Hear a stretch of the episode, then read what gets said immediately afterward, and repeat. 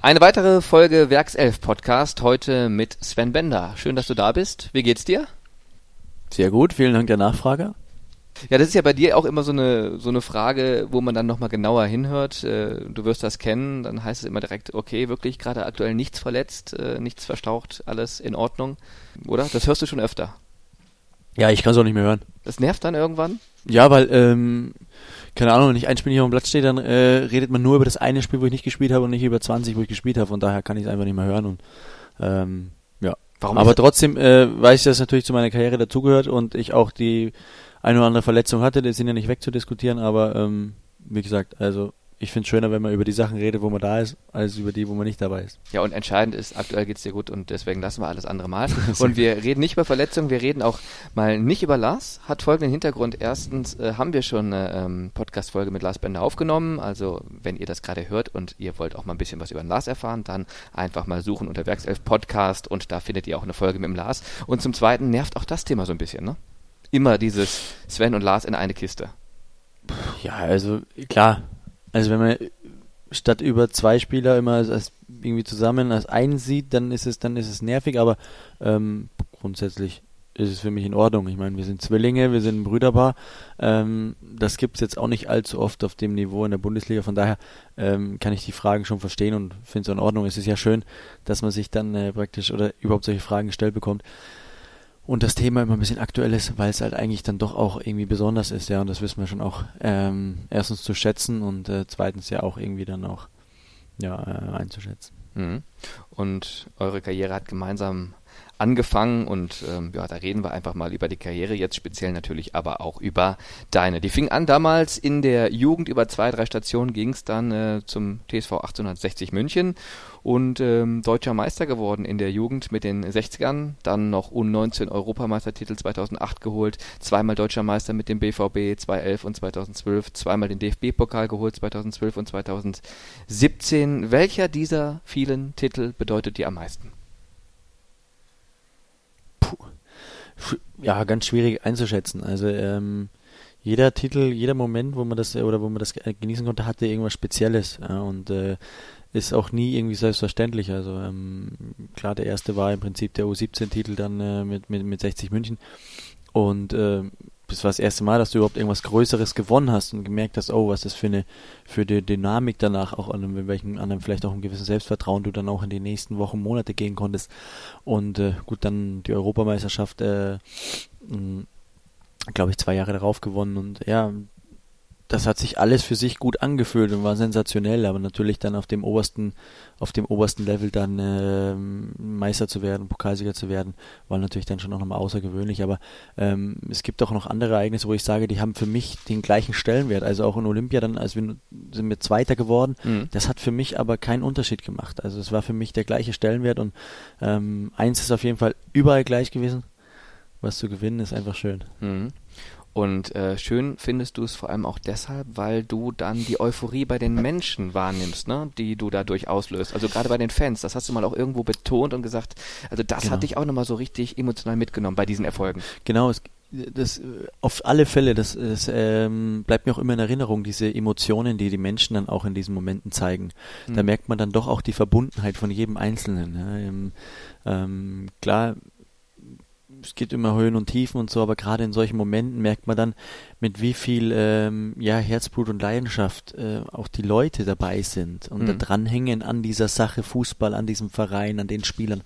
Und ähm, durch, durch den Erfolg ähm, in diesen Momenten, wenn man das dann zusammen feiert, merkt man irgendwo eine gewisse Verbundenheit. Mhm. Ja, und äh, dann guckt man durch den Leuten in die Augen und sieht, dass sie wirklich emotional ergriffen sind, weil das Schöne ist, dass sie auch diesen Moment gerade miterleben. Mhm. Und äh, deswegen ist Erfolg auch so schön. Und Mhm. gerade auch im Fußball, weil man den einfach so schön teilen kann. Mhm. Ja, man kann ihn gemeinsam genießen und deswegen, das merkt man ja auch, auch nach jedem Spiel oder so, wenn man ein ein Spiel gewinnt, dass die Leute sich darüber sehr freuen und dass einfach ein Zusammengehörigkeitsgefühl entsteht, eine Verbundenheit, die man natürlich so nach einer Niederlage nie haben kann, aber das ist das Schöne an einem Erfolg, dass man den gemeinsam auch genießen kann. Mhm. Also das Gemeinsame beim Erfolg ist etwas, was den Fußball für dich ähm, ausmacht. Was macht den Fußballsport an sich für dich so wertvoll und vor allem für jemand, der zum Beispiel keinen Kontakt damit hat? Was ist das Faszinierende generell an dieser Sportart? Ja, gut, zum, zum, zum einen erstmal, dass es eine äh, Mannschaftssportart ist. Ich glaube, ähm, wenn wir nochmal ein bisschen zurückgehen auf den Erfolg, dann ist es immer schöner, wenn man den Erfolg auch teilen kann und gemeinsam irgendwo erreicht. Äh, natürlich hat man auch eine gewisse Abhängigkeit von anderen, also man nicht, kann das nicht alleine, alles alleine entscheiden, man ist auch abhängig davon, dass die, dass die Nebenleute eben das auch gut machen und dass man dann gemeinsam den Erfolg hat. Aber ähm, genau das zeichnet das aus. Ich glaube, das war auch bei mir im, in der Kindheit schon so extrem wichtig diese, ja, dieses Gefühl von Team zu haben, um sich rum ein paar Leute zu haben, eigentlich gefühlt Freunde zu sein. Ja, und, äh, und da sehe ich jetzt nicht nur die elf, die spielen, da sehe ich auch die alle außenrum, beziehungsweise auch die Leute, die auf der Tribüne sitzen, weil das ist alles eins, wir tun alle das gleiche oder wir tun es alle für die gleiche Sache, ein Spiel zu gewinnen. Mhm. Und äh, ja, schön ist am Fußball, äh, ähm, man kann auch schlechte Tage haben oder so, aber es ist das Interessante ist, wenn man wenn man alles gibt und so, dann sieht man auch bei den Leuten die Begeisterung dafür, das mit Anerkennung, dass sie sagen, okay, er gibt alles. Ja, die mhm. versuchen es. Ja, es ist, man hat nie eine Garantie im Leben für Erfolg, man hat nie eine Garantie, Spiel zu gewinnen, aber ähm, ich glaube, im Fußball ist es, ist es wirklich ein, das ist eine Sportart, in der jeder, der das Spiel sieht, auch äh, ein Gefühl davon oder ein Gefühl dafür entwickelt, hey, die, die, die versuchen alles. Ja, und diese Anerkennung, wenn man von Leuten bekommt, das ist eigentlich, finde ich, was Besonderes. Und ähm, klar, auf diesem Niveau das ausführen zu dürfen, ist natürlich ganz speziell und macht es auch extra schön. Hm.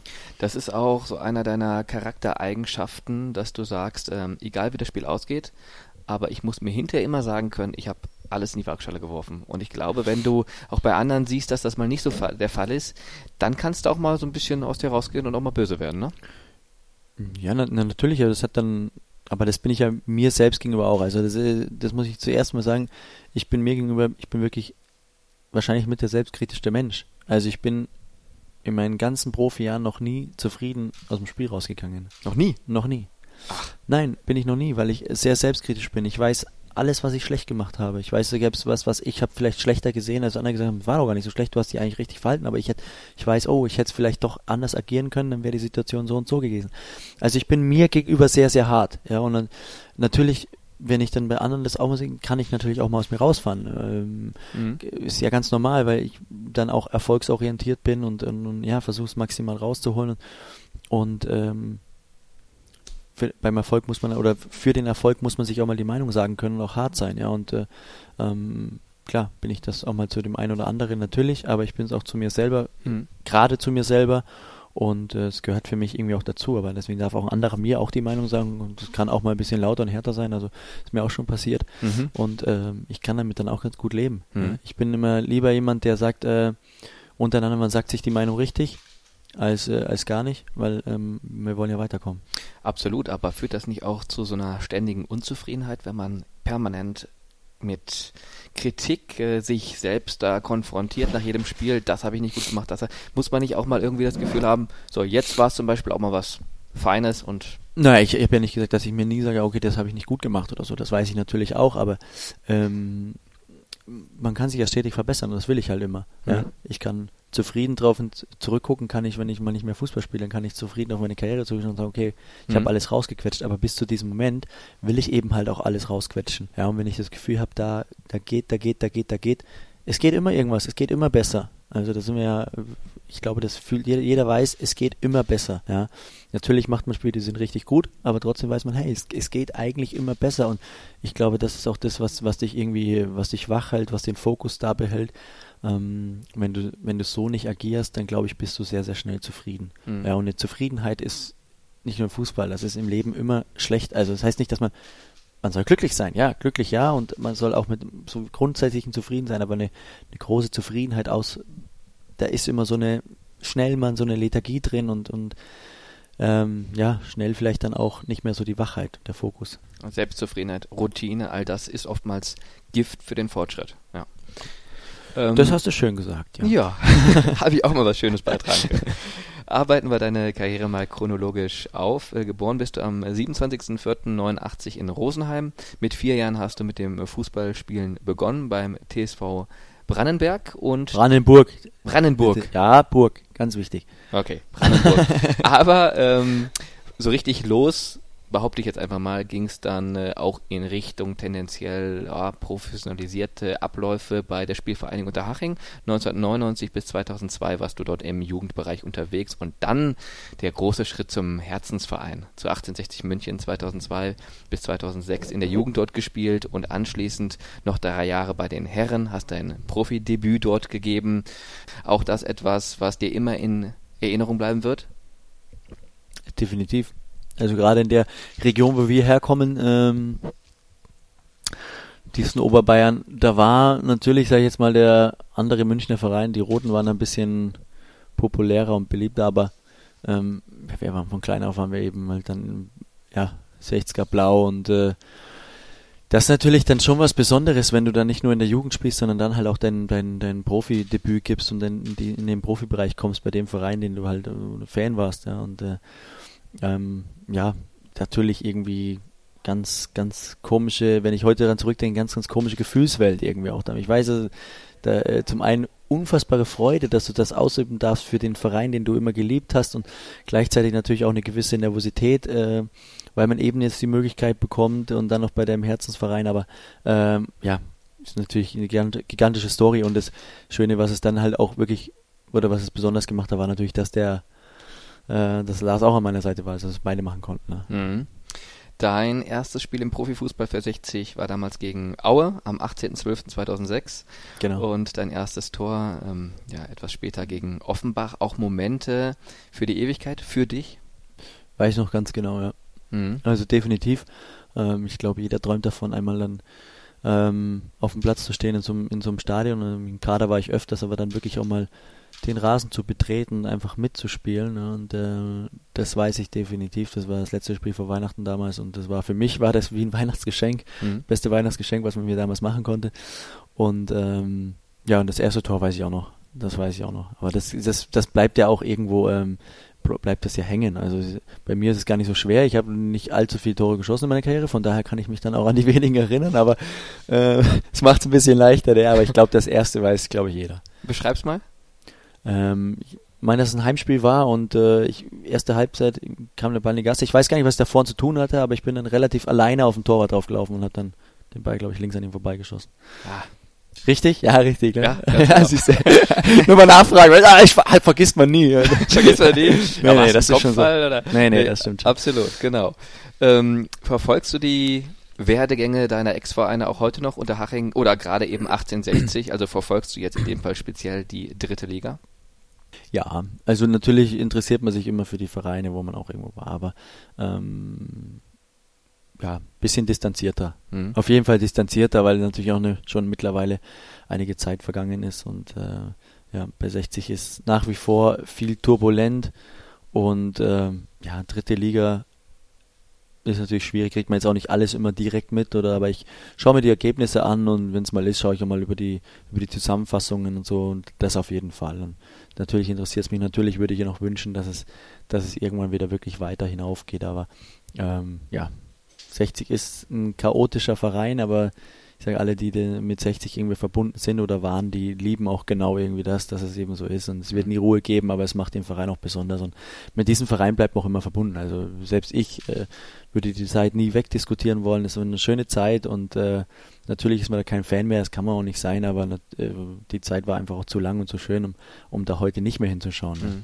Ja, schaust sicherlich auf die aktuellen Entwicklungen. Jetzt das große 60er Urgestein Daniel Biorowka als äh, Trainer, ähm, ja, ja, natürlich nicht degradiert worden, aber eben entsprechend hat er hingeschmissen die Brocken und äh, auch jemand, den wir natürlich auch hier noch in Leverkusen kennen. Es ist schon immer speziell, ne? Die Situation dort. Auch gerade durch diese ja, beiden. Natürlich, mit Biro habe ich noch zusammengespielt. Also ich glaube, dem fließt auch das Löwenblut irgendwie durch und ähm, ja, aber das zeigt sich zeigt ja auch wieder, dass es halt immer irgendwie turbulent weitergeht und dass es immer schwierig bleibt und ähm, ja, die Gründe, warum das jetzt so gekommen ist, weiß ich auch nicht. Ähm, interessieren mich wahrscheinlich genauso wie die Rest der Öffentlichkeit, aber ich, ich habe keine Ahnung, aber hm. das zeigt einfach, dass 60 halt nach wie vor immer, immer irgendwie für, für ja, ein bisschen äh, wie sagen wir, turbulenten, turbulente Schlagzeilen sorgt und äh, es wird sich vielleicht auch nicht ändern. Ich hoffe, dass sich irgendwann mal ändert, denn ich glaube, das Potenzial in diesem Verein ist nach wie vor riesengroß. Hm. Eine unfassbare Fanbase. Ja, der Verein ist gut aufgestellt, hat, hatte lange Zeit die besten Jugend, die Jugendabteilung war sensationell, aber okay, vielleicht kommt es ja mal wieder. Ja, Du hast sicherlich noch einige gute Jahre im Profifußball vor dir, aber die Zeit nach der Karriere, ist das schon etwas, was dich jetzt auch schon beschäftigt oder noch gar kein Gedanke daran? Definitiv, also ähm, schon seit Jahren gehen mhm. es mit Bruder und ich einfach an, äh, weil wir gesagt haben, naja, ähm, die Zeit äh, als Fußballprofi ist irgendwie auch begrenzt, ja, und ähm, natürlich liegt unser Fokus eigentlich einzig und alleine am Fußball, aber man hat dann, dann doch immer wieder auch mal fünf Minuten, wo man dann an äh, ja, in der Freizeit mal an was anderes denken kann und bevor ich dann irgendwas mache an der Playstation oder lange auf der Couch liege oder so, mache ich halt irgendwas Sinnvolles, was mir auch ein bisschen in die Birne das äh, Gehirn ein bisschen frisch hält und äh, für später halt gut ist. Und äh, nee, da sind wir, da sind wir aber beide schon äh, ja sehr, sehr weit für danach und äh, ja. Kannst du da schon ein bisschen was verraten? Nee, möchte ich gar nicht, weil okay. ähm, das ist, ist ja irgendwie auch privat und hat mal nichts mit Fußball zu tun. Ich weiß, dass die Frage ist sehr interessant für euch, aber ähm, wir halten das, wir halten das für uns und äh, unser Fokus ist ja auch nach wie vor erstmal nur Fußball, ist ja klar. Aber nur mal generell gestellt, könnte auch äh, die Zeit nach der Karriere irgendwas mit Fußball zu tun haben oder würdest du sagen, nee, das ist dann. Also wenn ich jetzt dran denke, dann äh, würde ich jetzt von meinem ersten Gefühl her sagen, die Sachen, die wir auch irgendwie angestoßen haben, haben erstmal nichts mit Fußball zu tun. Ähm, ja, wir wollen wahrscheinlich danach auch erstmal ein bisschen Abstand gewinnen vom Fußball, aber ja, wie so schön heißt, sagt niemals nie. Weiß ja nicht, wo dich das, das Leben dann hinführt und so. Und natürlich muss man auch sagen, äh, der Fußball war unser stetiger Begleiter, seit wir irgendwie vier Jahre alt waren. Das war im Prinzip unser Leben. Und ähm, da wäre es schwachsinnig zu sagen, ah, ich will mit dem Fußball gar nichts mehr zu tun haben, das, das auf keinen Fall. Aber wir sind schon so, dass wir auch sagen, wir wollen eben halt auch mal was anderes sehen. Mhm. Ja, und diese Erfahrung eben machen und äh, da muss man dann vielleicht auch mal kurz einen Cut ziehen zum Fußball und sagen, okay, ich muss jetzt mal andere Bereiche kennenlernen, damit ich auch weiß, was mir vielleicht dann auch wirklich Spaß macht und was mir wirklich, wo ich eine sinnvolle Aufgabe drin sehe und wo ich auch was anstoßen kann. Ja. Wir sind immer Typen, die, die gerne irgendwo was ähm, bewegen und auch ein bisschen was anstoßen wollen, vorwärts bringen wollen. Klingt auf jeden Fall sehr spannend. Wir werden ja dann noch in ein paar Jahren erfahren, was dann der. Also in 30 Jahren. Ne? In 30 Jahren erfahren, wie dann der Weg aussieht. Ähm, aber vielleicht ist es ja dann tatsächlich irgendwann mal so, dass ihr, ihr beiden dann mit äh, Kevin Volland zusammen die 60er wieder in die Bundesliga führt. Kein Kommentar dazu. Kein Kommentar, was soll ich jetzt dazu sagen? Keine Ahnung. Ja, vielleicht können wir den Ja entlocken und dann steht es morgen irgendwie in der Münchner Nee, das, das, also das, nee, hatte ich jetzt aber noch gar nicht auf dem Schirm. Okay, vielleicht als Anstoß. Ja, gut. Okay, also. Wäre zumindest eine Möglichkeit, weil ich habe gerade gesagt, wir treiben gern was voran und stoßen was an. Also das ist auch Eben. immer eine gute Möglichkeit. Ja, nee, aber noch keinen Gedanken dran verschwendet. Na gut, lassen wir das so stehen. Ähm, nach 1860 ging es für dich weiter beim BVB acht Jahre lang, von 2009 bis 2017. Die Erfolge habe ich gerade genannt, DFB-Pokalsieger, deutscher Meister und äh, unabhängig von den Erfolgen aber auch eine sehr prägende Zeit für dich. Zum einen dieser Sprung zu einem der Top-Vereine in Deutschland von 60 zu Dortmund und zum anderen hast du dir über die Jahre natürlich auch eine Legende dort aufgebaut. Also wenn wir sehen zum Beispiel die Spiele von Bayern 04 bei Dortmund, wie du da noch von der Westkurve gefeiert wirst etc., das sind ja auch Sachen, die hat man sich mit unglaublich viel Fleiß, Energie, Engagement, Leidenschaft erarbeitet. Beschreib deine Zeit einfach mal dort. Ja, ich bin natürlich sehr jung hingekommen und ähm, Dortmund, glaube ich, war zu diesem Zeitpunkt nicht das, was es heute ist. Äh, ich glaube, mit mir sind damals noch drei Spieler aus der zweiten Liga hingewechselt. Ähm, wie viele Spieler wechseln heute aus der zweiten Liga zu irgendwelchen Topclubs? Es werden auch immer weniger. Das zeigt auch, dass das noch andere Zeiten waren. Ähm, dann Jahr vorher, glaube ich, kam, kam Kloppo dazu, hat es ein bisschen in die Wege geleitet, es nach oben ging. Und ja, ich war einfach ähm, erstmal dankbar für diese Chance. Ja, auch äh, Kloppo ähm, war nicht selbstverständlich, dass ich überhaupt da äh, Fuß fassen kann. Und er hat mir die Chance gegeben. Dafür muss ich ihm erstmal extrem dankbar sein, dass er mir mich als jungen Kerl da reingeschmissen hat und auf mich gebaut hat und gezählt hat. Und ähm, ja, bin eigentlich praktisch meine Entwicklung, die ich genommen habe als Spieler auf diesem Niveau, hat der Verein, hat, oder ich bin die, die Vereinsentwicklung bin ich mitgegangen als Spieler. Wir sind stetig nach oben ge gekommen und haben uns da äh, äh, vorgezogen in der Tabelle und ja, zwei Jahre später dann auch sogar erstmal Meister geworden. Und mh, mm, ja, ich habe, wie ich schon immer gesagt habe, ich bin dem Verein extrem dankbar für diese Chance, für die Möglichkeit, für die acht Jahre. Und ähm, ja, ich würde es genauso wieder machen, wie ich es mhm. gemacht habe. Also ich habe da jeden Tag genossen, ich habe die Leute da kennen und schätzen gelernt und ich glaube, sie auch mich. Sie haben gemerkt, dass ich auf dem Platz äh, ja versuche alles zu geben und ähm, ja, nichts wollte ich und glaube ich, das war dann auch die, die, die Dankbarkeit, die mir oder die, die, den Respekt, den mir die Leute dann auch gegenübergebracht haben, auch als ich dann nicht mehr da war, glaube ich, hatte damit zu tun, dass sie das Gefühl hatten, okay, ähm, ich habe wirklich alles gegeben und alles versucht und mehr wollte ich nicht. Ich wollte einfach nur, dass ich für mich alles bereitstelle, was ich machen kann und reinhau und äh, schön, wenn es, wenn es die Leute halt gesehen haben. Das äh, ist für mich äh, ähm, war eine schöne Sache und da bin ich wirklich sehr dankbar für. Hm. Das haben Sie gesehen, Sie haben es gefeiert und äh, auch interessant ist eben deine Zeit unter Jürgen Klopp. Ähm, der danach auch noch einen Riesenweg gegangen ist, Champions League-Sieger, jetzt gerade auf dem Weg zur englischen Meisterschaft, das darf man ja noch nicht vorwegnehmen, aber sieht ja auch ganz gut aus, Welttrainer des Jahres geworden. Äh, für dich überraschend oder überhaupt gar nicht, weil du eben ebenso hast kennengelernt? Nein, also, dass er natürlich äh, ein besonderer Trainer ist, ich glaube, das weiß, weiß so gut wie jeder. Ne? Eine äh, extreme Ausstrahlung, weiß, wie er die Spieler packen muss, jeden für sich. Äh, und ja, eine bestimmte Spielweise, der verlangt sehr, sehr viel von den Spielern, wirklich viel. Aber ähm, ja, ist jemand immer, der das extrem schätzt, wenn du, wenn du das eben versuchst umzusetzen und äh, dann steht er komplett als Kumpel neben dir. Und äh, ja, wie ich schon gesagt habe, also ich bin dankbar für die Zeit unter ihm. Ähm, obwohl er sehr viel abverlangt hat, hat er uns natürlich unfassbar viel gegeben, mir die Möglichkeit gegeben zu spielen, Fuß zu fassen, unter ihm äh, ähm, zu spielen. In der Zeit bin ich auch Nationalspieler geworden. Muss ich jetzt sagen, ähm, ist alles nicht selbstverständlich und, und, und Gloppo hat sich in, in, in, in Dortmund ein Denkmal gesetzt. Das ist einfach so. Ähm, ja, ist auch in Dortmund immer weiter gewachsen, gewachsen, gewachsen, gewachsen und mir war, mir war klar, wenn er dann irgendwann mal weggeht, dass er natürlich den nächsten Topclub irgendwann bekommen wird. Da ist es nicht klar, dass es auch wieder gut funktioniert, aber er hat natürlich diese, diese ähm, ja, diese Power, das hinzukriegen. Und deswegen finde ich es jetzt nicht sehr überraschend, aber ähm, Fußball ist ja auch nichts planbar, aber ich, ich glaube, dass so wie das im Moment äh, läuft und auch jetzt die letzten Jahre gelaufen ist, ist es, ist es auf jeden Fall nachvollziehbar für mhm. Menschen wie Jürgen Klopp. Aber wie ist er denn in der Kabine? Ich meine, viele schätzen ihn und viele sehen ihn auch eben als Top-Trainer, aber unter ihm gespielt oder mit ihm zusammen in der Kabine gewesen, sind eben nicht viele, du schon. Mhm. Äh, wie ist er da so? Was unterscheidet ihn in der Kommunikation naja, zum Beispiel von anderen?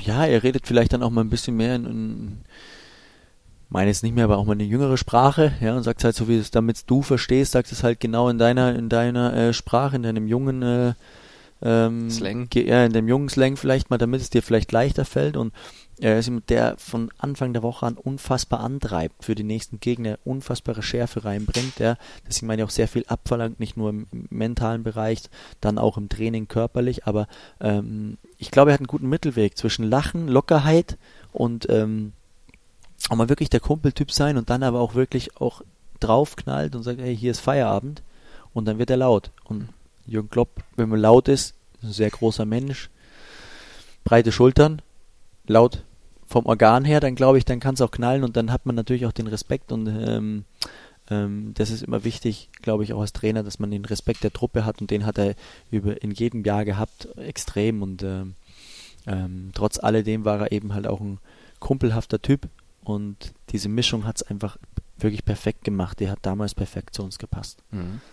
Das einer von vielen Trainern in deiner bislang schon sehr langen Karriere. 2017 bist du ja dann von Dortmund nach Leverkusen gewechselt, bist jetzt also auch schon seit über zwei Jahren hier. Ähm, nach 13 Jahren Profifußball, welche Ziele hat man da noch?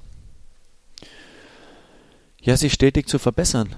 Mhm. Erstmal das stetig zu verbessern ähm, im Persönlichen und ähm, ja, hier mit Leverkusen einfach den, den Verein weiter voranzubringen. Ja, ich habe bewusst diesen Schritt auch gewählt. Ähm, ist ein Verein, der, als ich gekommen bin, eben ähm, in dem Jahr nicht ganz so gut gespielt hat, nicht gut performt hat. Und dann habe ich gemerkt, okay, die wollen, wollen was verändern, wollen was vorantreiben.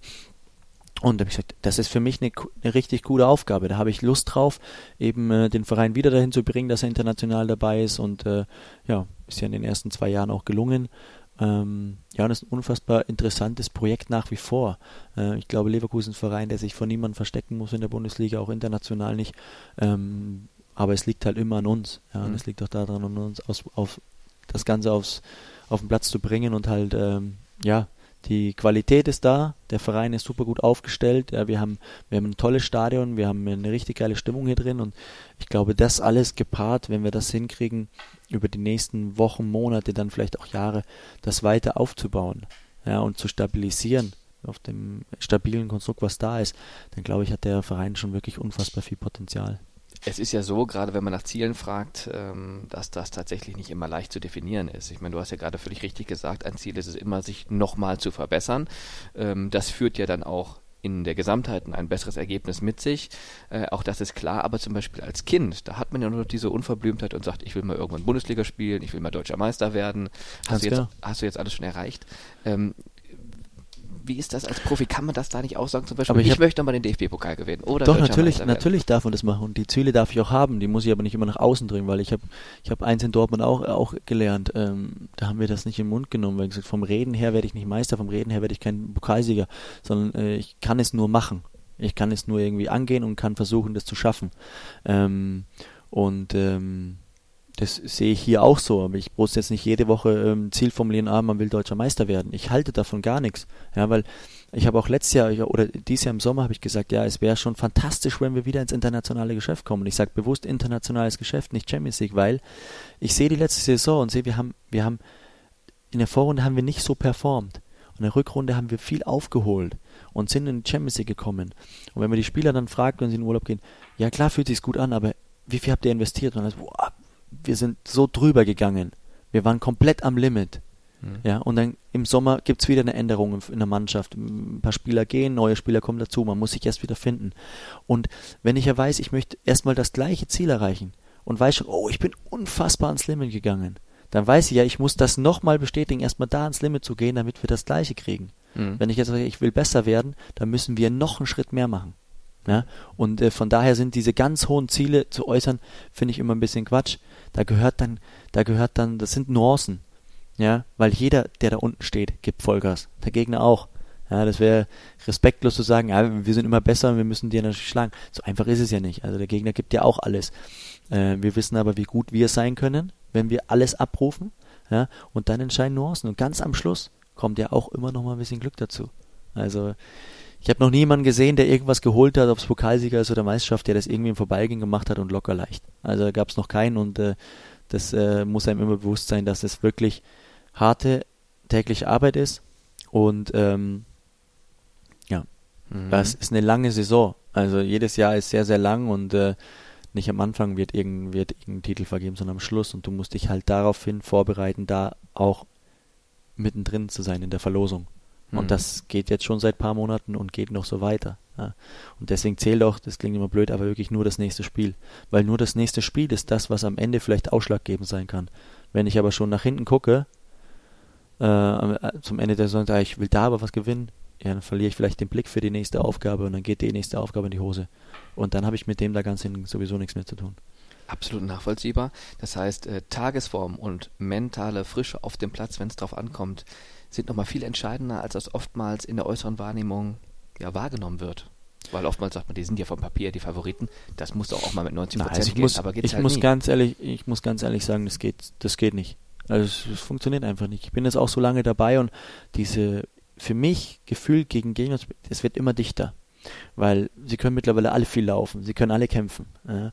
Ähm, vielleicht haben sie nicht immer die Qualität, die wir haben, aber um dass wir unsere Qualität überhaupt auf den Platz bringen, müssen wir ja schon mal das gleiche investieren wie der Gegner. Das heißt, wir müssen genauso viel Einsatz zeigen, genauso viel Bereitschaft zeigen. Nur dann wird sich irgendwann unsere individuelle Qualität oder unsere Mannschaftsqualität durchsetzen. Ja. Wenn ich aber nicht die gleiche Bereitschaft habe, dann hat der Gegner immer einen Vorteil, weil mein Motto war schon immer Mentalität schlägt Qualität. So. Also gleiche Mentalität hinbringen und dann setzt die Qualität durch. Mhm. Ist es im Profifußball auch oftmals schädlich, ein Ziel zu formulieren, weil man dann ja nur verlieren kann? Es hieß doch, ihr wolltet, jetzt habt ihr aber gerade mal verloren. Also dass man sich ja, irgendwie auch einen unnötigen Ballast also, dann ich, aufbürdet? Ja, ich hier sogar ein bisschen recht. Also ich, ich finde aber, es, es ist noch nicht gar nicht notwendig, irgendwie ständig irgendwelche Ziele zu formulieren. Mein Ziel ist doch, wenn ich will das nächste Spiel gewinnen. Ja, und dann kommt es nicht Spiel, dann will ich das ja, ich will das ja wieder gewinnen. Ich gehe nicht ins Spiel und sage, ich will nicht gewinnen. So, als will ich jedes verdammte Spiel gewinnen. Sehr unwahrscheinlich, dass ich jedes verdammte Spiel gewinne, aber ähm, die Chance liegt ja erstmal da. Wenn ich jedes Spiel gewinne, dann wirst du am Ende Pokalsieger und deutscher Meister. Dann hätte ich es am Anfang aber auch nicht sagen müssen, weil dann wirst du es ja einfach. Aber wie gesagt, so einfach ist es nicht und äh, ich halte jetzt auch nicht ganz so viel davon, immer irgendwelche Ziele zu formulieren. Wir selber sollten den Anspruch an uns haben, das Maximale rauszuquetschen aus einer Saison. Das Maximale. Wirklich in jedem Spiel komplett ans Limit gehen, versuchen jedes Dreckspiel zu gewinnen, um einfach am Ende wirklich dann auch dazustehen und zu sagen, hey, wir haben alles investiert und wir gucken dann einfach, was dabei rauskommt. Und fertig. Ja, und hier in Leverkusen gelingt das schon ziemlich gut. Ich glaube, jede Mannschaft hat den Anspruch, aber gerade hier in Leverkusen finde ich, kann man auch mal sagen, aus Fansicht auch, ist man schon sehr verwöhnt. Man spielt immer irgendwie oben im ersten Drittel mit ja. der Bundesliga und hat eben auch mehr Siege zu feiern als äh, so manch anderer Club. Und das ist ja auch was Schönes. Da sollte man ja auch gerade als Fan auch mal so ein bisschen dankbar sein.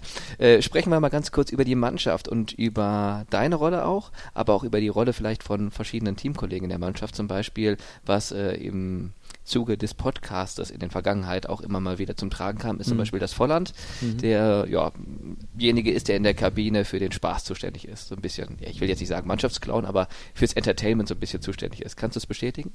Oder wer ist sein Vielleicht macht er das ja unabsichtlich, weiß ich ja nicht. Aber nee, er hat halt natürlich eine gewisse gewisse Lockerheit, ja. Und ich bin ja auch immer ähm, jemand, der sagt, hey, ich finde es cool, wenn man dann auch außerhalb vom Platz eine gewisse eine gewisse Lockerheit bringt, ja, und auch ein bisschen mal Spaß, Spaß hat und so, weil es ist eher alles sehr ernst im Leben immer und so, man muss er lachen. Aber sobald es auf den Platz gibt, heißt er, oder auf den Platz geht, Gas geben, so, und macht ja da volle. Ja, ja klar. Und äh, deswegen außerhalb, äh, ja, hat er halt gute Laune. Ja, die haben wir ja, auch. Und, äh, ich verstehe mich super mit ihm. Äh, gehören noch ein paar andere dazu, die dann auch mal ein bisschen, bisschen äh, quatschiger unterwegs sind. Ach, ich mag das, total angenehm. Mhm. Welche Rolle hast du da in der Kabine? Oder in der Mannschaft?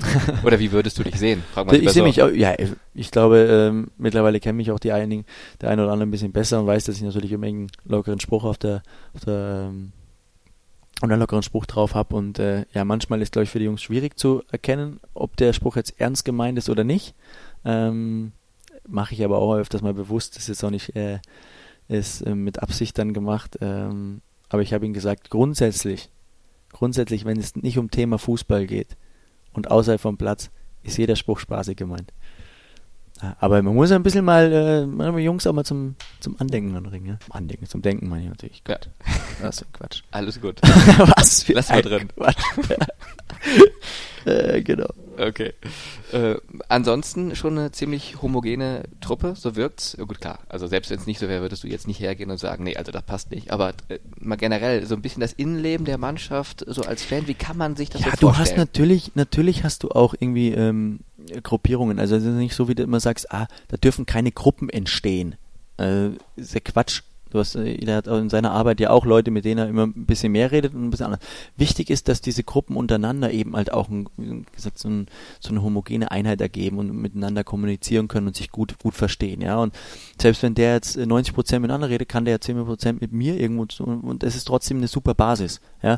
Es geht darum, dass sich die Leute untereinander, ähm, ja, dass sie sich so gut verstehen und so viel miteinander zu tun haben, dass sie auf dem Platz halt für den anderen auch da sind, ja den Meter für den anderen mitmachen und da helfen, weil der ist ein cooler Typ. Ja, wenn du jetzt nur Gruppen hast und sagst, die können mit denen nicht und die können mit denen nicht, dann geht es auf dem Platz auch nicht. Mhm. Ja, und ich glaube, dass da wir da wirklich einen, einen sehr, sehr guten, soll man sagen, Charakter drin haben in der Truppe. Ja, und äh, es macht, es macht Spaß und äh, man, man beobachtet es natürlich auch. Das ist natürlich immer ein bisschen jüngere. Du hast dann irgendwie ähm, Jungs, die mal Französisch miteinander reden, also Jungs, die Portugiesisch miteinander reden, ja, reden die mehr miteinander. Aber am Ende ist doch das alles entscheidend, dass du, dass du, wenn du rausgehst, auch auf dem Platz und so irgendwie gemeinsam miteinander lachen kannst. Ja, weil du Spaß an der Arbeit hast. Es erleichtert vieles. Und mhm. dann arbeitest du auch härter und intensiver und du hast trotzdem noch eine Freude dran. Und das macht halt einfach als Gemeinschaft mehr Spaß als in kleinen Gruppen. Absolut nachvollziehbar. Ist es auch öfters mal so, weil du jetzt gerade auch die jungen Spieler ansprachst, dass die dann mal zu dir kommen und sagen, ähm, ich hätte gern einen Tipp wie macht man das so? Du bist schon so lange dabei, ich noch nicht. Äh, hast du einen Rat für mich? Oder läuft es eher andersrum? Oder, oder? Ja, komm jetzt, komm jetzt nicht so viel. Die können ja alle selber so gut kicken. Ja. Also einfach auch nicht dafür ja, von mir. Also, aber gerade wenn es äh, mal nicht läuft. Nein, aber es ist, ja, ist ja so, ja, ich glaube, dass, dass es gar nicht immer darum geht, dass, äh, dass sie jetzt bei mir nachfragen bin oder ich ihnen das sagt, so und so wäre es cool, sondern ich glaube, dass, dass man ihnen auch als erfahrener Spieler einfach ein Gefühl von Sicherheit gibt, wenn man da ist. Hm. Man jetzt da im selbst wenn man mal ein Spiel verliert oder so, dass sie dann immer merken, ja, wie gehen jetzt die erfahrenen Spieler damit um? Ja, weil natürlich beeinflusst das uns auch und wir machen uns natürlich auch unseren Kopf drüber, aber, aber ähm, versuchen nicht zu viel rein zu interpretieren, ja, weil äh, ich kann nur aus meiner Sicht reden, so ich nehme jetzt ein Spiel, wo ich gewonnen habe, auch nicht ewig mit und sage, boah, ich lasse mich dafür jetzt aber zehn Tage feiern. Ja. Also warum erlaube ich mir dann das, wenn ich ein Spiel verliere? Warum sage ich dann, ah, jetzt, oh, jetzt muss ich mich aber fünf Tage richtig schlecht fühlen. Nein, die Sinne muss es schärfen. Wir sind nicht zufrieden. Auch in der Kabine hängst du mal durch und klar hängt die Kopf am Mund, aber da musst du sofort wieder den Kopf aufrichten und sagen weiter. Ja. Und ähm, ja, auch für so schlechtere Momente oder so, dann musst du halt einfach da sein und so ein Gefühl von Sicherheit geben, den Jungs, dass sie sich ran hochziehen können. Und äh, das versuche ich halt irgendwie zu vermitteln. Und äh, wenn jemand was hat, Aufruf jetzt an die Truppe, könnt ihr gern kommen. so. Wunderbar. Das wird erstmal gepostet. Wenn ihr was habt, könnt ihr kommen. Sehr gut. Solange sie nicht kommen, ist ja nichts, oder? Ja, eben. Kann sagen. Dann ist doch alles gut. Dann kann alles so bleiben. ähm, Soweit so ein bisschen das Innenleben von Bayern 04 Leverkusen. Du hast auch natürlich einige Erfahrungen gemacht auf internationalem Parkett mit der Nationalmannschaft. Schon in der Jugend begonnen hat das Ganze, U17, U19, U20, Olympia-Auswahl, aber eben auch A-Nationalmannschaft, sieben Spiele auch dort absolviert. Warum ging der Weg für dich dort nicht weiter? Ja, da muss man natürlich andere Leute sagen. Oder äh, fragen, nicht sagen. Fragen, ähm, die Anzahl an Länderspielen ist eigentlich. Ich freue mich über jedes einzelne Spiel, aber es ist natürlich ein bisschen überschaubar. Ich war wirklich über ein paar Jahre sehr, sehr oft dabei, sehr oft eingeladen, aber mein Platz war dann wirklich immer auf der Bank und ähm, ich heg da überhaupt keinen Groll. Also mhm. gar nicht. Ich habe irgendwie immer das Gefühl gehabt, man, äh, man spielt, äh, ja, man braucht vielleicht dann andere Spielertypen da. Und ähm, ja, hm. Hat mir so keiner gesagt. Das Gefühl ist bei mir angekommen und ähm, ähm, aber es ist völlig in Ordnung. Also ich bin da überhaupt nicht sauer drüber. Ich freue mich über die Länderspiele, die ich machen konnte. Andere haben gar keine gemacht.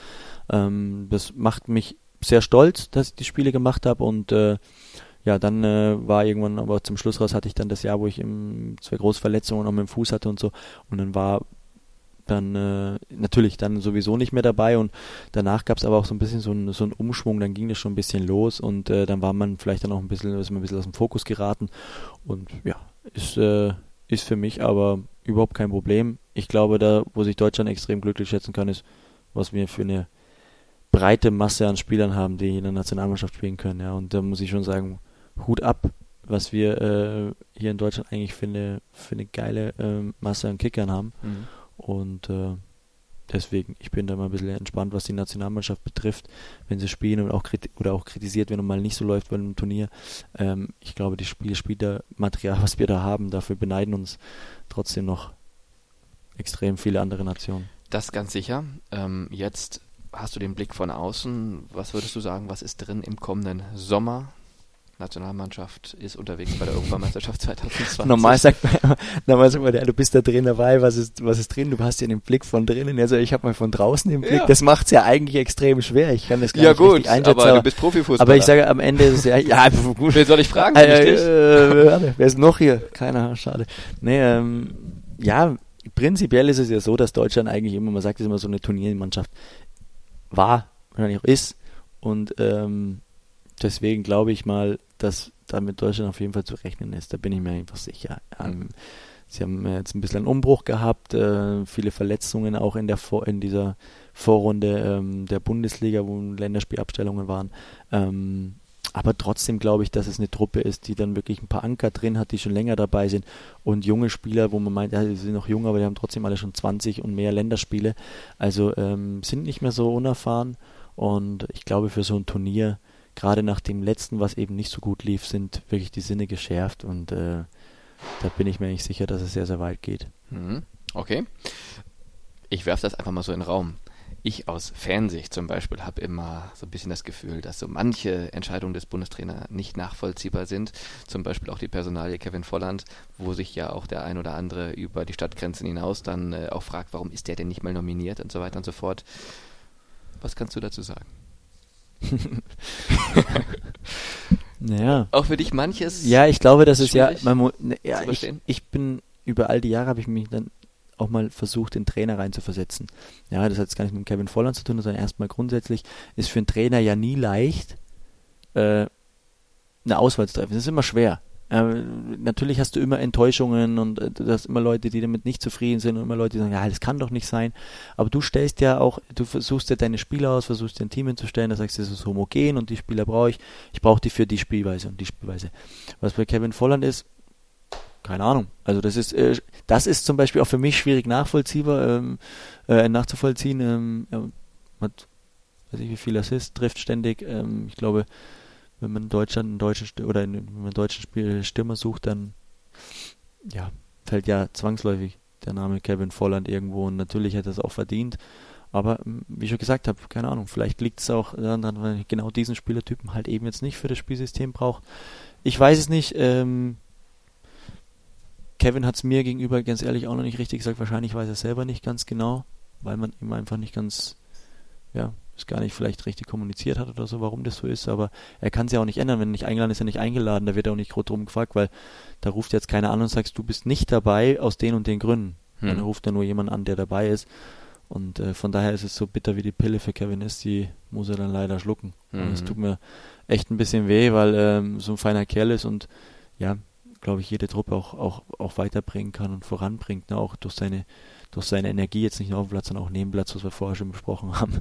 Das glaube ich, ähm, ja, tut eigentlich jeder Truppe gut und aber so ist es halt. Das ist halt der Fußball. Manche Sachen muss man dann einem leider Gottes auch einfach akzeptieren. Mhm. Aber das ist interessant äh, zu hören. Das läuft tatsächlich so. Auch äh, bei dir in der Zeit war das so, dass man nicht jetzt irgendwie einen Anruf bekommt im Sinne von, heute ist die Entscheidung gefällt, du bist nicht dabei, du bist dabei, sondern man erfährt es auch als Spieler immer aus den Medien. Jetzt ist gerade der Kader nominiert worden. Ich ja, wenn du, gehört, wenn du oft dabei bist, dann kommt ja, dann kommt einfach die Kaderliste. Äh, ja. wirst du auch nicht mehr angerufen, dass du dabei bist. Ja. Bei den ersten Male oder so, wenn jemand lange nicht dabei war, wird er natürlich wieder angerufen, du, ich nehme dich mal mit. Hm. Also war es bei mir vor ein paar Jahren. Vielleicht hat sich das auch alles geändert, weiß ich nicht. Ich rede jetzt aus äh, meine Erfahrungen, die schon ein paar Jahre her sind. Also alle in Mailverteilern sieht man den Personalplan, mein Name steht nicht drauf. Okay, gut, habe ich Wochenende frei. Ja. Irgendwie so. Ja, wer weiß. Okay. Gut, welche Ziele du noch hast im äh, Profifußball, darüber haben wir geredet, auch so ein bisschen über die Zeit nach dem Fußball, aber losgelöst vielleicht von beruflichen Dingen nach dem Fußball. Was hast du denn noch für Lebensziele? Also gibt es irgendwas, wo du sagst, ähm, das und das und das, das bräuchte ich für mein Glück schon noch? Es kann ja alles Mögliche sein, ist ja völlig egal was. Also grundsätzlich war ich immer jemand, der mit dem, äh, dem Ist-Zustand sehr glücklich bin, weil das ist das, was, warum es so gekommen ist, liegt an mir. Ich habe diese Entscheidungen so getroffen, im privaten, im beruflichen und äh, da stehe ich erstmal zu 100% hinter. Deswegen bin ich da sehr glücklich und für mein Glück mehr. Ich habe ich hab, äh, Frau, zwei Kinder, die sind Gott sei Dank gesund. Das ist das Allerwichtigste für mich, ja, und äh, dass meiner Familie gut geht. Ähm, mehr ist nicht entscheidend. Also es ist für mich auch danach das Allerwichtigste. Alles, was kommt, das ist alles Pillepalle. Ich sage auch, ähm, klar, der Fußball ist auch meine Nummer eins ähm, neben der Familie. Das nimmt schon so viel Zeit in Anspruch, dass ich nicht sagen kann, oh, das ist irgendwo hinten ins letzte Glied gerutscht. Nein, das ist auch die Nummer eins, aber ähm, ich sage über allem und das geht, geht uns ja allen so, über allem steht äh, die Familie und die Gesundheit der Leute und ähm, das ist für mich immer noch das Wichtigste. Und das wird auch so bleiben und das da ist alles andere dann auch, ähm. Sekundär. Ähm, Unwichtiger. Ja. Wie alt sind deine Kinder? Ähm, Kleine ist drei geworden und Kleine ist jetzt ähm, knapp neun Monate. Hm. Und der Kleine tritt schon so ein bisschen gegen Ball auch, oder? Der Kleine mit drei, ja, der hat einen ganz guten Schuss. Ich weiß nicht, wo er den her hat, aber ne, der macht das ganz ordentlich, ja. Okay, ja, ist doch so auch mal interessant, sicherlich, so da die ersten Steps zu verfolgen. Ich meine, bei dir ging es ja mit vier Jahren in Vereinen. Kommt er jetzt auch so langsam hin? Ja, es wird die Zeit schon eng, haben wir nur noch ein Jahr Zeit. Ich wollte gerade sagen, ne? Jetzt schon mal Personal Coach zu Hause, ähm, aber auch das wahrscheinlich etwas, was dir völlig egal ist, ob es da mal in Fußball geht oder nicht. Ähm, das ja, äh, das nein, so nein, gar nicht. Also ich will ihn wirklich, dass er das machen, worauf er Lust hat ist ja eh schon schwer genug. Ja, wahrscheinlich äh, wird er auch mal irgendwo Richtung Fußball ein bisschen was machen wollen und so. Und das Schwerste für den ist, was mir eigentlich fast bisschen leid tut, der wird natürlich immer ja mit dem Vater verglichen. Ja, das ist ja der Sohn von. Das ist eigentlich ein bisschen schade, weil man natürlich ähm, ja ihm die Chance auch ein bisschen nimmt, sich selber erst zu, verfall, äh, zu entfalten und ähm, seinen Weg zu gehen, ähm, Kind zu sein. Ah, wirst du selbst mit sechs Jahren wahrscheinlich schon verglichen mal draußen Deutschland. Ah, der, der.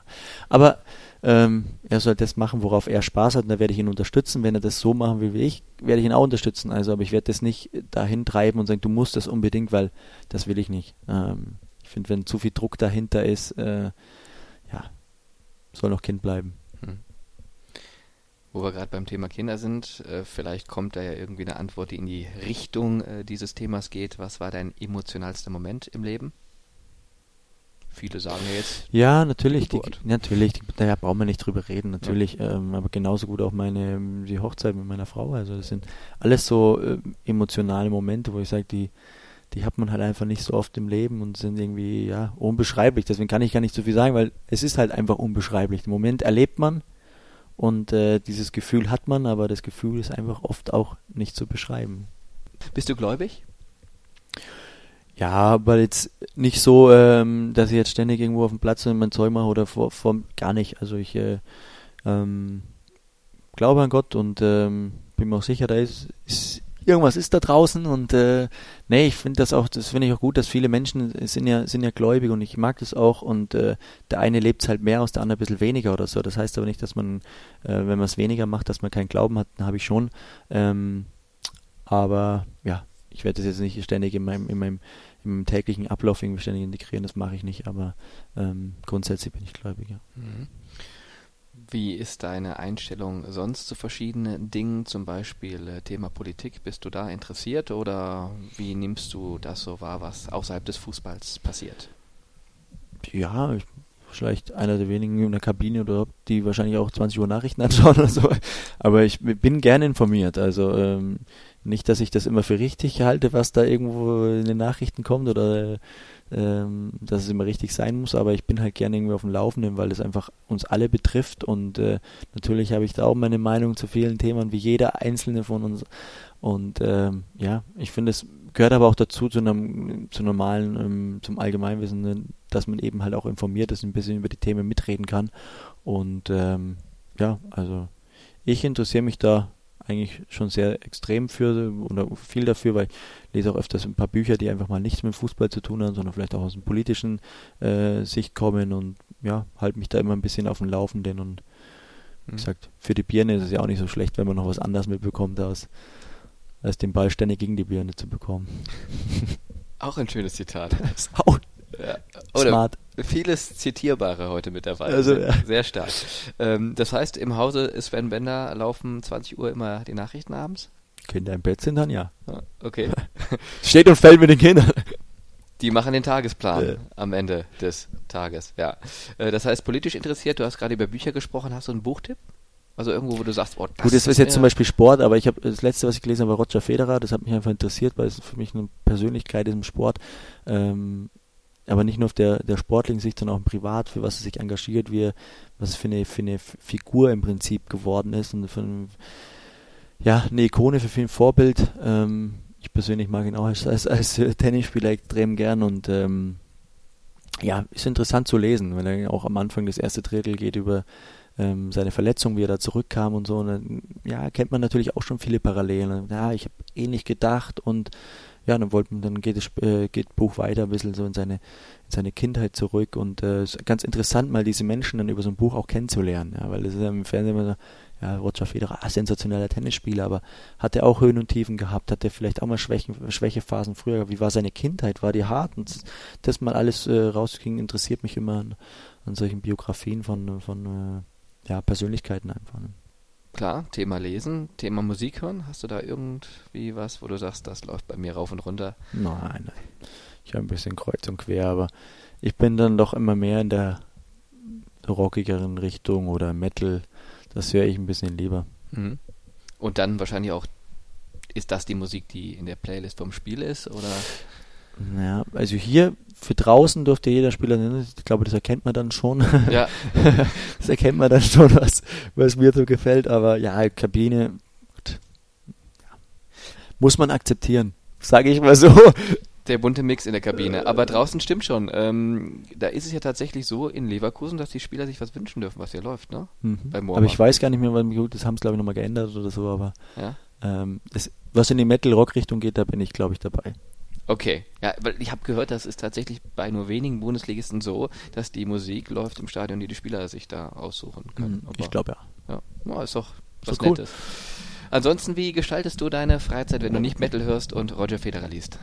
Gut, klar, dann spiele ich Kinder sehr, ja, natürlich. Also es gibt ja auch nichts Schöneres dann in der Freizeit. Ne? Und äh, natürlich, wie wir vorher schon gesagt haben, äh, steht noch das ein oder andere irgendwie ähm, ja, für das Leben danach an, aber eigentlich versuche ich grundsätzlich dann meine Freizeit für meine, für meine ähm, Familie da zu sein, für meine Kinder da zu sein, weil die Zeit, die geht schnell vorbei und die ersetzt mir keiner und ähm, ich bin eh sehr, sehr viel unterwegs durch Reisen, durch Spiele, durch, durch Training und ähm, deswegen genieße ich eigentlich die Momente, wenn ich die dann daheim auch verbringen kann. Hm.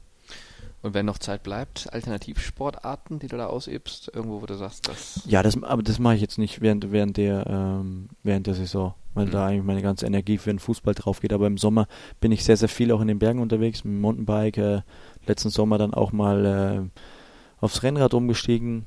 Ja, solche Sachen mache ich ja ganz gerne und bin halt allgemein dann gerne in den Bergen unterwegs. Und im Winter, gut klar, jetzt aktuell schwierig als Profifußballer, aber vielleicht nach der Karriere auch das Skifahren wieder etwas, was dich äh, als ja, Bayer damit, der, damit, der, damit der Familie natürlich, aber, ja. aber jetzt aktuell hm. steht es mal ganz hinten an. Aber weil ja gerade die Weihnachtszeit vor der Tür steht, schaust du Wintersport, das ja, Skispringen alles. zu Neujahr und solche Geschichten? Ja, Skispringen sogar ein bisschen weniger, aber sonst eigentlich alles, was am Wintersport kommt. Liebsten Biathlon, schaue ich ganz gern an. Hm. Und äh, ich allgemein Sport, also es muss nicht nur im Wintersport sein, sondern allgemein schaue ich sehr, sehr viel Sport. Hm. Wir zeichnen den Podcast gerade Ende November auf.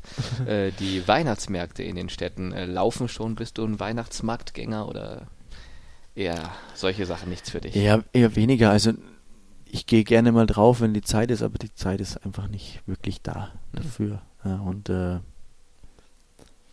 verpassen tue ich dann auch nichts, aber wenn's, wenn sich mal anbietet, gehe ich gerne mal drauf und dann, dann ja, genieße ich das auch. Ist ja schön, ist ja schon immer eine schöne Atmosphäre, ne? Und ähm, vielleicht hat man das ein paar Jahre dann mal äh, bisschen vergessen, aber wenn man gerade wenn man dann Kinder hat, merkt man wieder diese Vorfreude auf Weihnachten, die empfindet man dann selber wieder und wenn man dann genauer hinschaut, wie alles dekoriert ist, geschmückt ist, die Lichter und so, dann hat man das hat ja schon ge gewissen Glanz und äh, ich finde es dann immer ganz schön, aber wie gesagt, wenn es mal zeitlich passt, dann gerne, aber sonst ist es nicht allzu oft.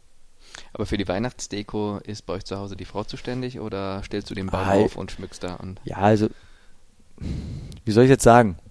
normalerweise, wenn mich jemand von außen fragt, sage ich natürlich, dass ich die dekorative Ader bei uns bin, aber äh, nein, das habe ich ganz und ganz meiner, ganz komplett meiner Frau überlassen. Die macht das einfach gut. Mhm. Ja. Und mir fällt, bin ich jetzt auch ehrlich, wenn, also fällt es normalerweise auch nicht auf, wenn jetzt irgendwo Deko dazugekommen ist. Ne?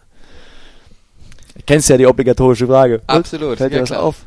Ah, was beim Friseur? Ah, nee, leider nicht. Wir haben hier Schöne Dekoration. Aber da bist du auch nicht anders als alle anderen. Ja, eben, wenn das vom Friseur kommt, dann. Äh, ja, dann, dann sag ich, ah, wir haben neue Deko, ne? okay, ja gut, das ist ja sehr beruhigend. Äh, da ticken wir wohl alle gleich. Ähm, Weihnachtsfest äh, im kleinen Kreis? Also mit Frau und Kinder oder ja. etwas größeren Kreis? Nee, im, klein, im, im, im, klein, im kleineren Kreis. Dann äh, für den größeren Kreis sind dann die Weihnachtsfeiertage da. Rituale. Hast du welche? vorm Spiel, im Leben, wie auch immer. Ja, aber es hält sich eigentlich in Grenzen. Also eigentlich in Grenzen. Nichts Weltbewegendes oder so. Also nicht immer der erst den rechten Schuh, dann den linken. Naja, darum nicht. Oder solche Geschichten. Nee, okay. Oder irgendwie was, was dich auszeichnet vorm Spiel oder ist, ist das tatsächlich einfach so, dass du sagst, es ist alles völliger Hokuspokus? Nee, also ich mache immer meine, ich mache dann immer, wenn ich nochmal, wenn ich rausgehe, mache ich immer nochmal meinen Kopfball und laufe nochmal zweimal zurück und vor, aber einfach nur, um nochmal was zu machen, weil du bist ja doch nach dem Aufwärmen, gehst du rein und dann äh, sitzt du noch ein paar Minuten und da mache ich oft, das, das mache ich dann draußen schon, aber das Gleiche, ähm, dass ich nochmal hoch zum Kopfball gehe und nochmal äh, zwei Bahnen vor und zurück laufe, aber einfach nur, um nochmal ein bisschen, ja, wieder reinzukommen, weil du sitzt dann doch eben nach, nach dem Aufwärmen und mhm. so eingelaufen bist und so vergeht halt Zeit und dann nochmal ganz kurz, um hochzufahren. Mhm.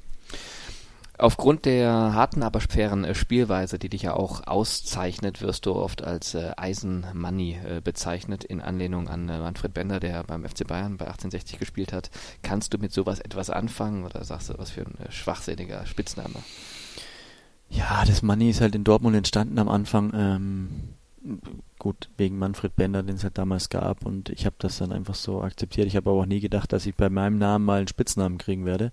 Äh, den hatte ich dann aber so weg. Aber ich war, ähm, also ich habe es akzeptiert und, und, das passt auch für mich. War dann auch da die Zeit über der Money, wenn es alles in Ordnung. Aber ähm, ich war dann auch wirklich froh, als ich dann hierhin gewechselt bin und man hat mich einfach Sven genannt.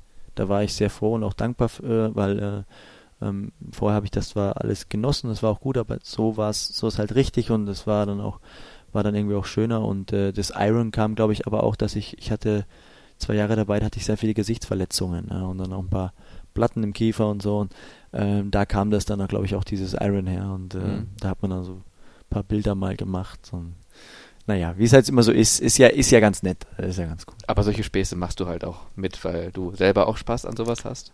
Weil du Ach, weißt, ich habe da doch da überhaupt kein Problem. Also wie gesagt, es ist aus dem Spaß gekommen, aus einem Ding und dann war das aber nach einer Woche auf einmal drin. Und dann habe ich gesagt, was soll ich mich denn jetzt dagegen wehren, wenn das für euch ist, ist alles okay. Ja.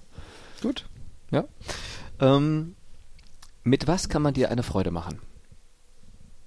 Also generell im Leben, wo du sagst so, ach, darüber freue ich mich.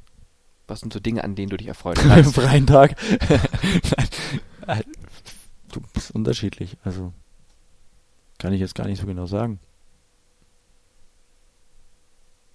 Wusste nicht. Dann andersrum, mit was kann man dich gut ärgern? Hm. Da muss ich es auch überlegen. Oder was regt Was- dich auf? Was regt mich auf? Wahrscheinlich könnte ich dir jetzt nach dem Podcast könnte ich dir wahrscheinlich zehn Sachen sagen und jetzt fällt mir gerade nichts ein. Ja, keine Ahnung, wenn wir das Spiel verlieren, regt mich das halt einfach auf. Es ist einfach Fakt, aber ähm, dafür könnt ihr nichts. nee, tatsächlich. Daran, an uns liegt's nicht, nein.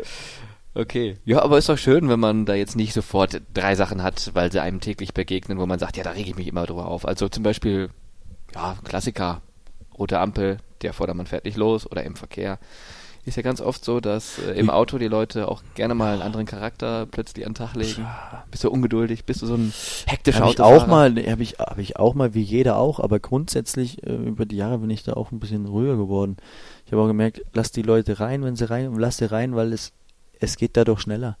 Ja, und es, ist, es, es tut mir auch nichts, wenn ich mal stehen bleib ja, und, und jemand drüber lasse. Ganz ehrlich, mach dich doch am Ende sogar, wenn man ganz ehrlich ist, sogar zufriedener und glücklicher, oder? Wenn die sich darüber freut, die Leute, dass es über die Straße lässt oder wenn jemand reinlässt, Hm? ist doch ein schönes Gefühl, als wenn ich mich ärgere und dann gibt es eine Huperei und so und beide sind im Prinzip da und bringt doch gar nichts. Ja, das stimmt. Ja, rücksichtsvolles, vorausschauendes Autofahren. Ja. Ja, Aber da muss man älter werden. Also das, das klingt jetzt blöd, aber ähm, klar, wenn ich mit 18, 19 war, habe ich mir darüber keine Gedanken gemacht. Einfach Hm. gefahren und fertig. Habe mich über den aufgeregt, der konnte nicht fahren. Ja, wahrscheinlich konnte ich nicht fahren, weil ich erst 18 war, aber der konnte nicht fahren. Ja. Nee, äh, also alles, alles entspannt. Wo wir beim Thema sind, welchen Stellenwert haben für dich solche Dinge, die man ja auch klischeeweise immer Profifußballer nachsagt, wie zum Beispiel schnelle, dicke Autos? ja, gehört auch dazu. Also ich, ich finde ich finde es immer extrem, wenn natürlich ein 18, 19, 20-Jähriger immer gleich das Flaggschiff einer Automarke fährt, weil äh, war für mich immer die Frage, wo ist denn die Steigerung? Hm. Ja, also man muss sich natürlich Steigerung lassen, aber ähm, ja, jeder, das wird wahrscheinlich jeder genauso machen. Und ich habe da überhaupt kein, kein Problem. Das ist alles völlig in Ordnung. Und wenn man jetzt überlegt, ja klar, sind dann auch mal Sportwagen dabei, aber sind wir doch mal ehrlich, wenn man später eine, wenn man Kinder hat, eine Familie hat, kann man den Sportwagen noch fahren. Passen meistens nur zwei rein. Hm. Da macht das doch, macht das dann schon irgendwie mit Mitte 20 Sinn. Und ob es sinnvoll ist, das klar ist wieder sei dahingestellt, aber das muss jeder für sich selber entscheiden. Aber prinzipiell habe ich damit kein Problem. Also gehört alles, gehört doch alles dazu. Und ähm, die Autokonzerne freuen sich.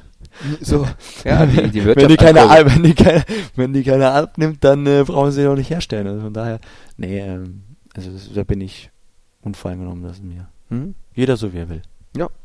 Aber es ist interessant, das auch mal zu beleuchten, mal ein bisschen was äh, dazu zu hören, weil natürlich, in natürlich. Deutschland ja auch aufgrund der Neidgesellschaft, die es ja nun mal leider gibt, Ja. äh, auch immer sowas dann direkt abgetan wird, so nach dem Motto, das ist ein schlechter Charakterzug dabei, hat es ja damit nichts zu tun. Es gibt ja einen schönen Spruch. Erfolg ist nicht, was man hat, sondern Erfolg ist, wer man ist. Das sagt alles aus. Auch das wieder wunderbar zitierbar. Ja, sehr gut. Hey, wir haben schon, also wir könnten schon so ein kleines Booklet dazu aufmachen. Da ist schon einiges mit dabei heute. Ja, aber stimmt, klar. Das heißt im Grunde genommen ähm, auch gerne mal selbst reflektiert sein, schauen, ähm, wo stehe ich, wo will ich hin, ähm, was ist noch nicht so gut, äh, wo kann ich mich noch verbessern. Nicht nur auf dem Platz, sondern vielleicht generell im Leben. Deswegen die Frage, wo würdest du denn sagen, hast du deine beste Charaktereigenschaft oder welche ist diese? Meine größte, ähm, habe ich meine größte Stärke, aber auch meine größte Schwäche ist, dass ich eigentlich immer zuerst an andere Menschen denke, als an mich selber. Mhm. Stär- Stärke, weil natürlich das äh, gut ist, wenn man immer auf seine Mitmenschen schaut, wie könnte, wie könnte es bei ihm ankommen, wie könnte er darüber denken. Ähm, Schwäche auch, weil man sich so, selbst dann oft auch mal vergisst. Ja, und es gibt auch Situationen im Leben, da ähm, da ist es schon wichtig, dass man sich nicht vergisst. Ja, weil bringt alles nichts. Aber das größte Gut, was wir haben, ist das eigene Leben. Ja. Wie äußert sich das dann äh, zum Beispiel in der Praxis? Also klassische Situation. Ich glaube, mit irgendjemand hatte ich das auch schon mal besprochen. Äh, Restaurantszene, es kommt ein Fan, du willst eigentlich nur mal in Ruhe essen und dann schon wieder das Selfie. Dann wirst du wahrscheinlich, nach dem, was du auch gerade gesagt hast, jemand, der dann denkt, ja, eigentlich jetzt nicht, aber ich lasse ihn jetzt nicht einfach gehen und dann macht man es halt, obwohl man eigentlich vielleicht mal privat für sich alleine sein möchte. Ja, aber ich habe, ich habe, das ist ja genau das, ich, ich versuche mich dann schon hineinzuversetzen. Also es gab mit Sicherheit, also will ich jetzt gar nicht sagen, oh, ich habe nie irgendwo, oh, kann ich gerade nicht oder so, das ist bestimmt auch mal vorgekommen, aber ich sag mal, in 99% der Fälle mache ich das und mache das dann eigentlich, ich mache das, was heißt gern, eigentlich mache ich es nicht, weil ich mich nicht als besonders sehe.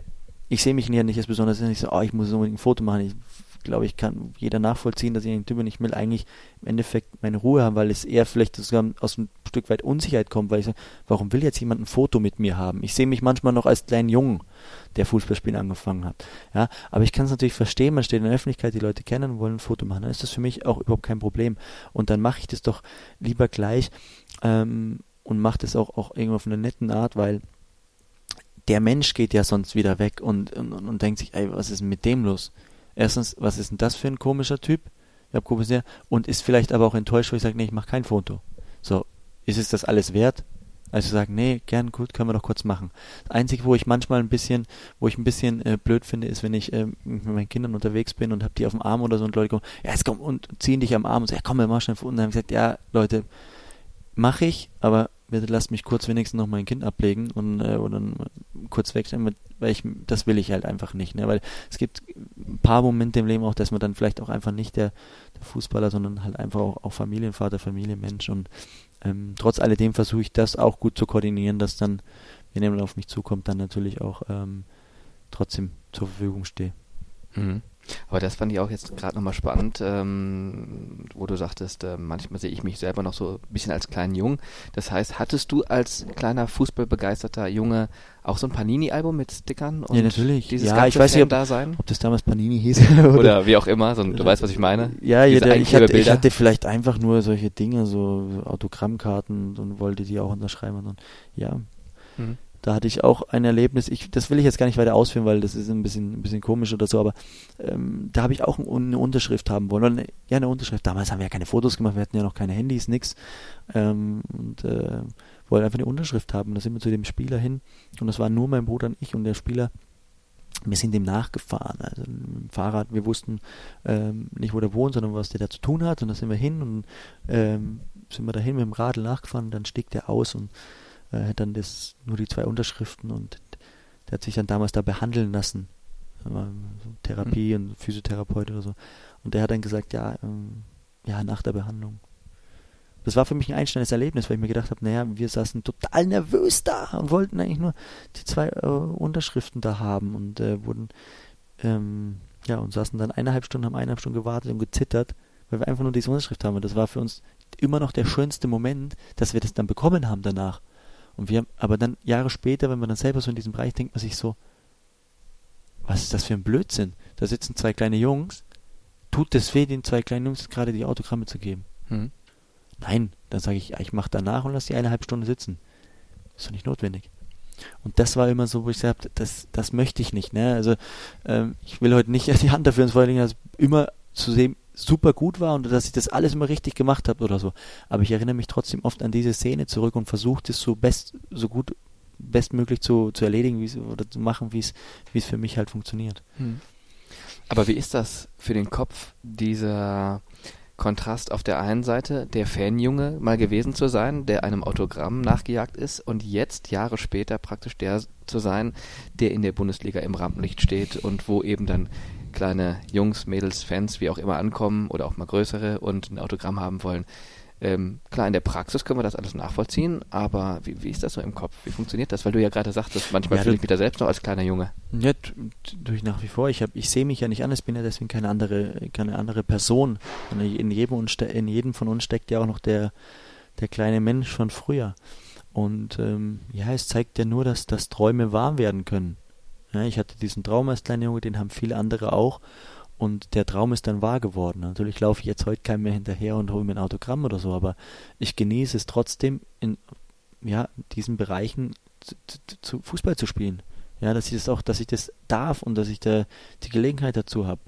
Ja, da bin ich einfach dankbar für, das weiß ich äh, wirklich sehr, sehr gut einzuschätzen und ähm, deswegen, ich glaube, das Besinnen manchmal auch auf diese, auf diese, ähm, auf diese Sachen, dass es eben nicht selbstverständlich ist.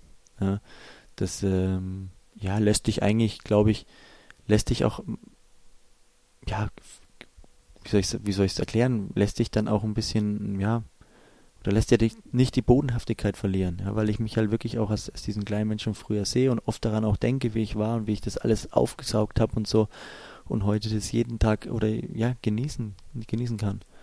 Ja, und deswegen sauge ich auch Momente auf, wenn man da ins Stadion einläuft. Ja, das ist für mich immer noch hat das einen gewissen Zauber. Mhm. Und das ist auch so ein bisschen die Kunst, sich diesen Zauber zu bewahren, ne? dass sich das eben nicht abnutzt. Weil ich könnte mir vorstellen. Absolut, aber du musst das, du musst das halt eben, ich habe vor ein paar Jahren gesagt, man muss auch lernen, einen Wettkampf zu genießen, weil wir dürfen das ja auch genießen.